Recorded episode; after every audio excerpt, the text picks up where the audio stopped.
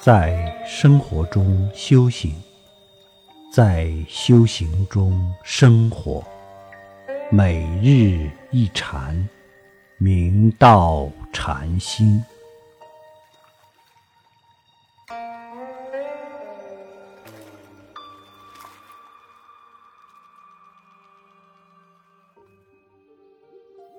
大家请看经文，曰：“学人识量浅昧，愿和尚为屈开示。”诗曰：“如知否？佛性若常，更说什么善恶诸法，乃至穷劫，无有一人发菩提心者。故无说无常，正是佛说真常之道也。又。”一切诸法若无常者，即物物皆有自性，容受生死，而真常性有不变之处，故无说常者，正是佛说真无常意。这是法师听后道：莫学知识浅薄，心识愚昧，祈愿和尚慈悲详加开示。使我能心开意解。六祖大师耐心的道：“你知道否？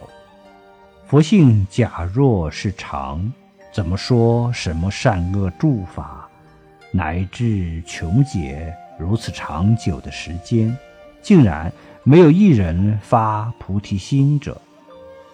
所以我说佛性无常。”正是伟大的佛陀所说的真常之道。有一切诸法，假若皆是无常者，那就物物皆当各自有其本有自性，容其承受生死流转，而真常之性，就有不能周遍之处。所以我说常者。正是伟大的佛陀所说真无常意。佛法是自在活泼、任运腾腾的。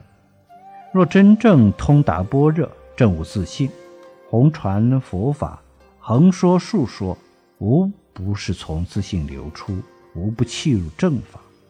所以说，佛性是常，不影响说其无常；说诸法无常，不影响。说其是常，六祖大师所说常即无常，无常即常，与佛所说的没有二般，只是智彻法师尚不能契会。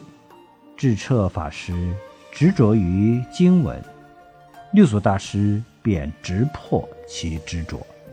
如其能承当达成，则经文的义理。就豁然开朗，所以六祖大师展大手笔，巧妙雕琢，高明至极。